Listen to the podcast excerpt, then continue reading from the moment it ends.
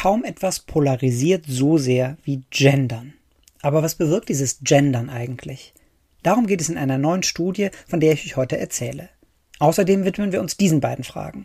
Machen Infektionskrankheiten die Menschen konservativer? Und bringt es etwas, seine Smartphone-Nutzung zu tracken? Hallo zusammen, mein Name ist Daniel und ihr hört die Alltagsforschung.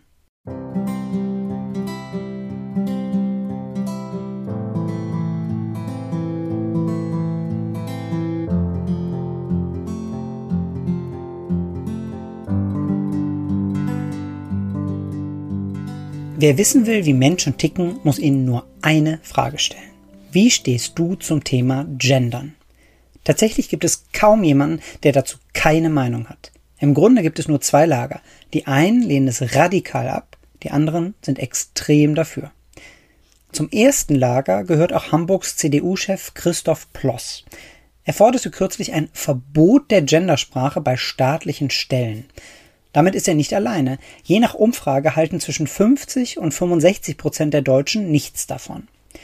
Der Fanclub des Genderns allerdings findet, wir sollten künftig Zuhörende statt Zuhörer sagen, Studierende statt Studenten oder WählerInnen, MitarbeiterInnen und so weiter. Der Sinn der Sache? Weniger geschlechterspezifisches Denken. Wer ManagerInnen sagt statt Manager, der transportiert nämlich gleichzeitig eine Botschaft. Und zwar, dass eine Führungskraft eben auch eine Frau sein kann und nicht zwangsläufig immer nur ein Mann. Feministisches Wunschdenken? Auf keinen Fall. Denn tatsächlich zeigen Dutzende von Laborexperimenten das sogenannte generische Maskulinum, also immer nur die männliche Form zu verwenden, so wie bei Lehrer, Polizisten und so weiter, beeinflusst die, Achtung, kognitive Zugänglichkeit. Einfach ausgedrückt, wer Manager sagt, der meint vielleicht auch die Managerinnen mit. Aber wenn man es eben nicht sagt, kommt es beim Gegenüber auch nicht so an. Und so setzt sich dann langfristig die Vorstellung in den Köpfen fest, dass Manager zwangsläufig immer nur Männer sein müssen. Dieser unterschwellige Mechanismus wurde, wie gesagt, in Dutzenden von Experimenten belegt. Und er ist eines der Hauptargumente für das Gendern. Ja, und nun liefert eine neue Studie noch ein weiteres Argument. Demnach beeinflusst Gender nicht nur unsere gedanklichen Assoziationen, sondern auch unser Gedächtnis. So lautet zumindest das Ergebnis einer Studie der amerikanischen Psychologin April Bailey. Sie arbeitet an der renommierten Universität Yale und dort gibt es eine Besonderheit. Alle Studierenden werden vor Beginn ihres Studiums einem von 14 Residential Colleges zugeteilt, so eine Art Wohnheim. Jedes dieser Wohnheime wird von einem Fakultätsmitglied der Uni geführt. Bis zum Jahr 2016 hieß diese Position Master, also Meister. Dann benannte die Uni sie um, und zwar in Head, also so etwas wie Leitung. Warum sich die Hochschule dazu entschied, dazu kommen wir gleich noch. Aber Fakt ist, das Wort Master gilt im Englischen eher als männlich konnotiert, Head ist eher geschlechtsneutral. Tja, und April Bailey wollte nun herausfinden, würde diese Änderung von Master zu Head bei den Studierenden ebenfalls eine Änderung bewirken?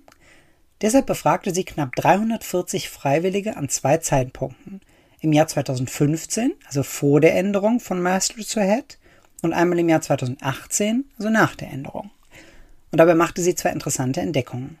Erstens, als die Vorsitzenden der Wohnheime noch Master hießen, verbanden die Studierenden mit einer Führungsposition eher Männer.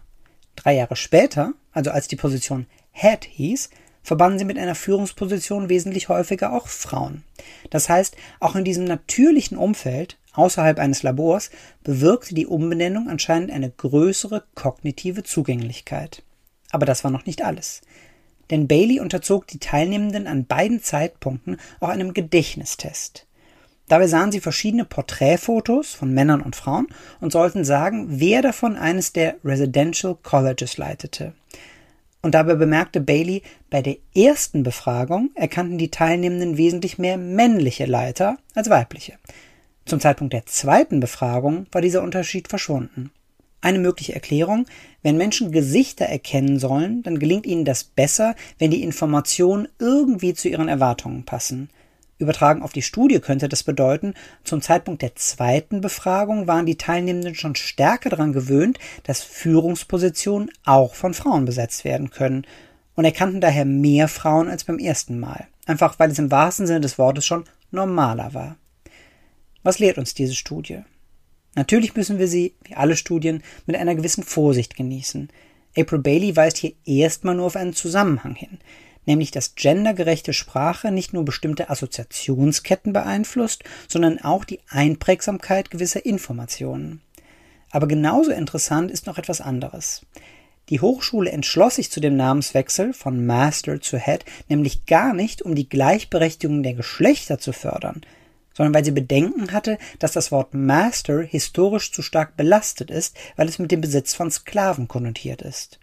Bailey schreibt, vielleicht war die Veränderung genau deshalb so erfolgreich, weil sie nicht durch feministische Motive getrieben schien. Ja, und vielleicht erklärt das auch, warum auffallend viele Männer das Gendern so stark ablehnen. Nicht etwa, weil sie sich um die deutsche Sprache sorgen, sondern weil sie sich von Frauen bedroht fühlen.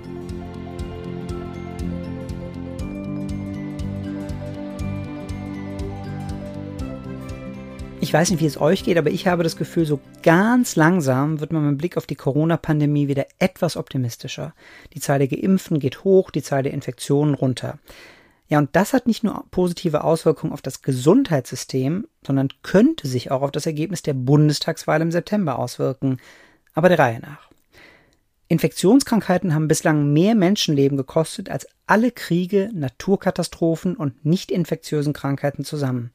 Das Besondere ist, die Viren und Parasiten sind für das Auge unsichtbar.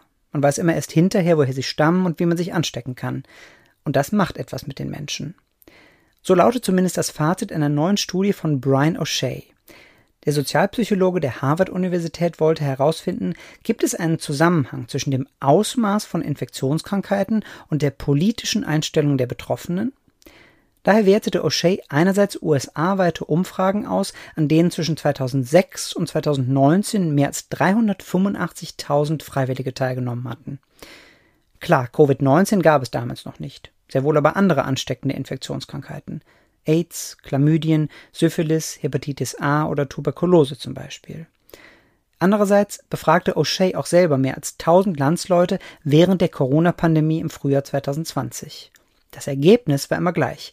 Menschen in Regionen mit hohen Infektionsraten waren konservativer, etwa im Hinblick auf Themen wie Abtreibung, Rechte von Schwulen und Lesben oder Waffenkontrolle.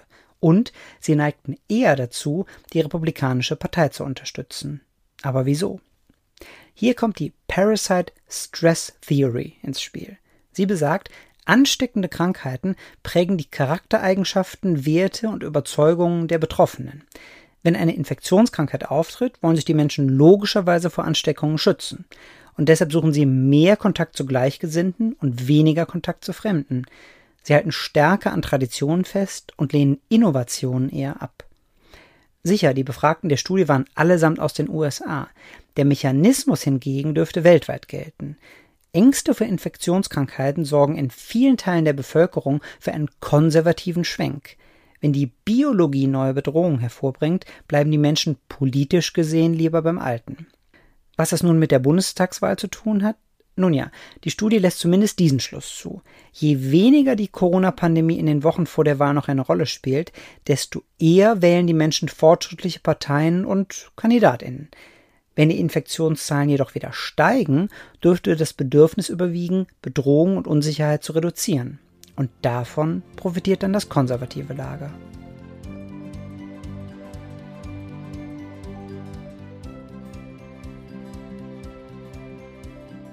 Und zum Schluss noch etwas aus dem Bereich Technologie. Macht ihr euch manchmal auch Sorgen um eure Smartphone-Nutzung? Tatsächlich blicken ziemlich viele Menschen morgens als erstes auf ihr Gerät und bevor sie nachts die Augen zumachen, gucken sie auch nochmal schnell drauf. So richtig gesund kann das nicht sein. Tja, und deshalb häufen sich die Erkenntnisse zu den negativen Folgen. Wer zu viel am Smartphone hängt, schläft schlechter, ist gestresster und weniger leistungsfähig. Tja, aber was heißt das eigentlich zu viel? Dafür muss man ja erstmal wissen, wie viel man genau am Handy hängt. Deshalb haben Apple und Google ihren Geräten vor einigen Jahren neue Programme spendiert. Bei Apple heißt das entsprechende Programm Screen Time. Das protokolliert minutiös, wie lange man sein iPhone pro Tag wofür nutzt. Man kann das dann so einstellen, dass man immer montags einen Bericht der Vorwoche erhält, verpackt in hübsche Diagramme. Interessant ist es ja, sich die eigene Handynutzung bewusst zu machen, aber die Frage ist, führt dieses Bewusstmachen auch zu einer Verhaltensänderung? Dieser Frage widmete sich nun Laura Zimmermann. Die gebürtige Deutsche ist Assistenzprofessorin an der spanischen Business School IE in Madrid. Für ihre Studie gewann sie mehr als 200 Freiwillige, die mehrere Wochen lang ihre Smartphone-Nutzung protokollierten. Und das Ergebnis, zwar fanden die Personen es interessant, mal die eigene Nutzung detailliert aufgeschlüsselt zu bekommen, führte es dazu, dass sie ihr Smartphone weniger nutzten? Nö. Zimmermann schreibt, Selbsterkenntnis allein reicht nicht aus, um automatisiertes oder zwanghaftes Verhalten zu ändern. Aber sind wir schon zu süchtig nach den Geräten? Nicht ganz. Eher sind die Tracking-Systeme zu wenig darauf ausgerichtet, unser Verhalten zu verändern. Und in ihrer Studie gibt Laura Zimmermann auch drei Hinweise, was ihnen fehlt. Erstens, sie liefern nur Zahlen, aber keine Handlungsanweisungen. Zweitens, diese Zahlen sind rein deskriptiv, nicht komparativ. Das heißt, es wäre besser, wenn sie direkt einen Vergleich erlauben, etwa wie unser Verhalten im Vergleich zu unseren Freunden oder Verwandten dasteht. Und drittens, aus diesen Zahlen folgen weder echte Belohnungen noch sinnvolle Bestrafungen. Tja, und so bleibt uns wohl auch künftig erstmal nichts anderes übrig, als uns ab und an zu vergewissern, dass das Smartphone, genau wie wir, auch mal eine Pause braucht. Denn wer seinen Akku abends nicht auflädt, kann morgens nicht strahlen.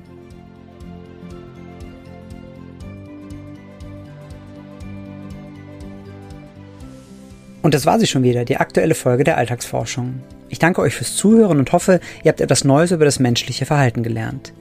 Die Links zu allen Studien findet ihr in den Show Notes und auf meiner Homepage danielrettich.de slash podcast. Wenn euch diese Folge gefallen hat, dann habe ich noch zwei Bitten. Abonniert meinen Podcast doch bei der Plattform eures Vertrauens und leitet ihn gerne an jemanden weiter, der ebenfalls eine Leidenschaft für Psychologie hat. Wir hören uns nächste Woche wieder. Bis dahin.